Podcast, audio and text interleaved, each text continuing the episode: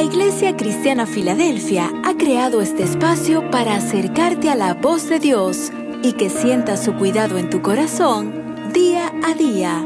Iglesia Cristiana Filadelfia, un lugar de amor fraternal.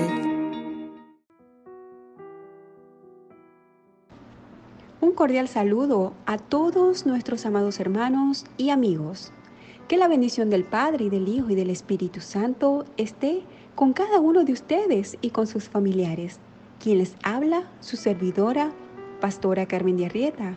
Y el devocional de hoy se titula Bástate mi gracia. Y leemos la preciosa palabra de Dios en 2 de Corintios capítulo 12, versículo número 9. Y me ha dicho, bástate mi gracia, porque mi poder se perfecciona en la debilidad. Por tanto, de buena manera me gloriaré más bien en mis debilidades, para que repose sobre mí el poder de Cristo. El contexto de este pasaje habla sobre cómo el apóstol Pablo en un momento de debilidad había clamado y suplicado al Señor tres veces para que quitase de él un aguijón en la carne que le causaba mucha incomodidad. Pablo fue un hombre que experimentó un encuentro genuino con Dios y desde su conversión Dios tuvo un trato especial con él, así como también nosotros lo hemos experimentado, por lo cual en nuestro caminar de servicio con Dios hay ciertas debilidades y ciertas áreas en nuestras vidas que aún no las hemos podido superar ni las hemos podido entregar en las manos de Dios. Ahora bien, Vemos como el apóstol Pablo experimentó debilidades que le hacían recordar que estaba propenso a fallar y que esa situación no le permitía exaltarse, como él mismo dice, desmedidamente. Pero ¿por qué Dios permitió que un mensajero de Satanás tocara la vida del apóstol Pablo? ¿Acaso Dios no podía o no quería quitarle ese aguijón? Por supuesto que Dios en su soberanía pudo haber impedido que ese mensajero influyera en la vida de Pablo. Y por supuesto que él podía quitarle ese aguijón y sanarlo de esa enfermedad. Pero Dios no quiso hacerlo, sino que le respondió, bástate mi gracia. Todo discípulo de Jesús enfrenta una debilidad en su vida y enfrentará muchas luchas y muchas pruebas.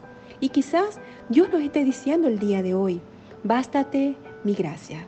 Mi gracia es suficiente para ti. Mi amor y misericordia te permitirán seguir adelante. Por lo que de este pasaje aprendemos. Número uno, la debilidad de Pablo tenía un propósito específico. Nadie sabe cuál era el aguijón o enfermedad que padecía el apóstol Pablo, ya que la Biblia no lo especifica.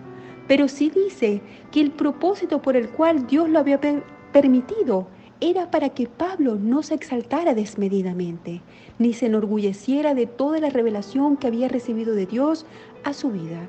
No sé si de otra manera pasa en nuestra vida, bien sea en nuestra vida espiritual o profesional, pero este punto nos lleva a reconocer realmente quiénes somos. Debemos ser conscientes de nuestras debilidades porque al hacerlo soy humilde y recibo de parte de Dios gracia. Número 2. Dios permite que mis debilidades no sean del todo superadas para no dejar de depender de Él. Quizás nosotros no superamos una situación, sino que nos quedamos estancados o simplemente se repita mi vida una y otra vez la misma circunstancia. Dios permite que eso ocurra es para que vamos a su presencia, para que dependamos de Él lo busquemos a Él, y para que no hagamos las cosas en nuestras propias fuerzas nosotros siempre estaremos siendo procesados, estaremos enfrentando una lucha, una prueba, una enfermedad, bien sea por un ataque o por consecuencias de mis malas decisiones y de mis malos hábitos. Hay debilidades y hay enfermedades que Dios las va a permitir en nuestras vidas para probarnos y para que dependamos absolutamente de Él. Y al hacerlo, nos volveremos fuertes en Dios y huiremos de todo y de todos los caminos que nos atraen al mundo y a sus deseos. Y siguiendo de esta manera la justicia, la fe, el amor y la paz. Número 3. La gracia de Dios nos basta. Gracia es un regalo inmerecido. Dios me justificó en su Hijo cuando lo único que merecía era morir. Eso es gracia. Dios no nos justificó porque nos estuviésemos portando bien. No, al contrario, nos justificó porque estábamos mal. Dios nos ama por lo que somos, porque somos sus hijos y no por lo que hacemos. En estos tiempos de incertidumbre, de escasez, de aparente temor, de miedo, de angustia, de afán, tenemos algo que es a la vez suficiente y abundante, y es la gracia de Dios. Cuando Dios dice, bástate mi gracia, está asumiendo el control de todo. Está asumiendo el control de tu enfermedad, de tu escasez, de tu dolor, de tu duelo.